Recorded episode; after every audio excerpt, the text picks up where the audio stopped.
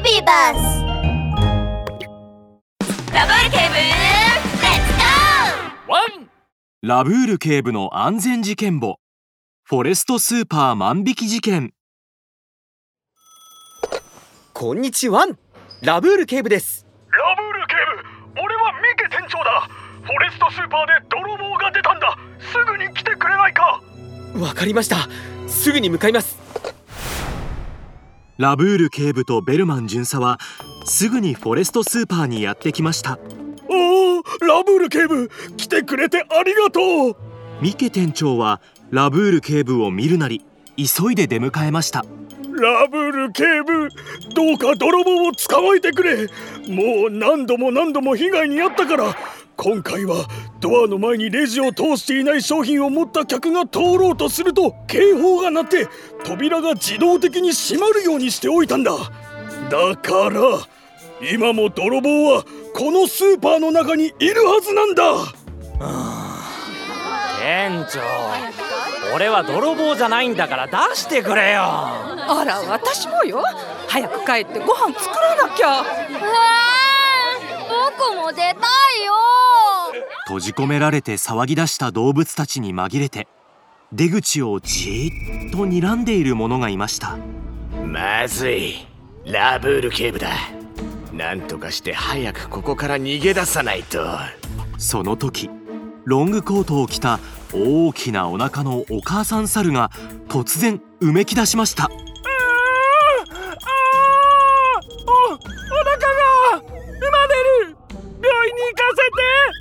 ベルマン巡査は慌てて駆け寄るとお母さん猿を支えてあげました。わちゃちゃ大丈夫ですか？ベルマン君すぐに救急車の手配を。わかりました。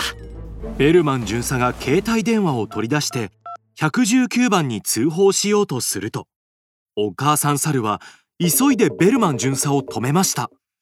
いやいや救急車なんて大げさよ。大丈夫。私一人で病院まで行けるわお母さん猿はドアに向かって歩いていくと口元を緩めました。ここから逃げ出せたらもう勝ったも同然だぜ。その時ラブール警部の耳がかすかに動きお母さん猿の足元に視線を向けるとふと疑問が浮かび上がりました。ん？おかしいぞ。猿さん？お母さん猿はビクッと肩を震わせましたがすぐに笑顔を浮かべるとあらラブール警部どうかしたんですか？いえ足元にある汚いものを踏みそうだったものですから気をつけてくださいと言おうとしただけですよ。なんだって？あら嫌だわ。気持ち悪い。お母さん猿が慌てて横に飛びのくとなんとコートの中からパック詰めのお寿司が落ちてきました。するとそれを見た途端ミケ店長は怒り出しました。お前が泥棒だったのか！ん？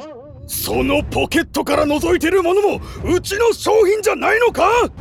お母さん猿は思わず後ずさりしました。待って待ってください。ご誤解なんです。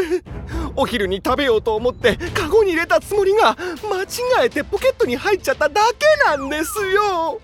もう芝居はそこまでです。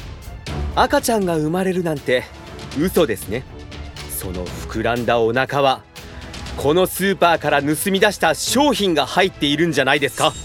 するとお母さん猿の額から一筋の汗が流れ落ちましたラブール警部ったら冗談はやめてくださいな。ラブール警部はお母さん猿が履いているハイヒールを指さすと。妊娠中の女性はバランスを崩して転ばないようになるべくハイヒールを履くことを避けるんです。それにそのお腹の大きさからするともういつ生まれてもおかしくなさそうですがそんな女性がこんなに高いハイヒールを履いてぴょんぴょん飛び跳ねるなんてありえません。この靴だけで俺の変装を見破るなんてさすがはラブール警部だな。あだがはあお前に俺は捕まえられんぞ。よっお母さん猿。いえ泥棒猿はすぐに近くの窓に向かって走り出しました。出入り口は警察が見張ってるが窓からなら逃げられるぜこの程度で捕まる俺様じゃないんだ。この棚を足がかりに窓に飛び移って逃げてやる。猿が身軽に棚に登っていくとラブール警部が走りながら叫びました。ああ棚に登るのは危険ですよ。ああお前の言うことなんか聞くもんか。猿は木登りが得意なんだ。危険なんてあるもんか。え？なんだ？この棚揺れてる。あまずい倒れる。棚が倒れてきて泥棒猿はお菓子の山に埋もれてしまいました。ラブール警部盗んだものは全部返すから助けてくれ。ラブール警部とベルマン巡査は仕方なさそうに棚をどけてあげました。棚に登るのはとても危ないことなんです。棚が倒れると登っている人だけでなく周りにいる人も巻き込む危険があるんですよ。さてサルさんスーパーのものを盗んだ窃盗の現行犯であなたを逮捕します。ミニ安全劇場。お兄ちゃんスーパーを探検しよう。棚登りで勝負だ。いいよ。ラブール警部が棚に登るの危ないってゃないか。倒れたり商品が落ちたりしたら僕たちだけじゃなくて周りの人も危ないんだよ。その通りだ。ラブール警部のワンポイントアドバイス。みんなスーパーに行った時商品棚に登るのはやめようね。高いところにある商品を取りたい場合はお父さんやお母さんそれか店員さんに頼もうね。自分で棚に登って取ろうとすると大怪我をすることもあるからとっても危ないんだワン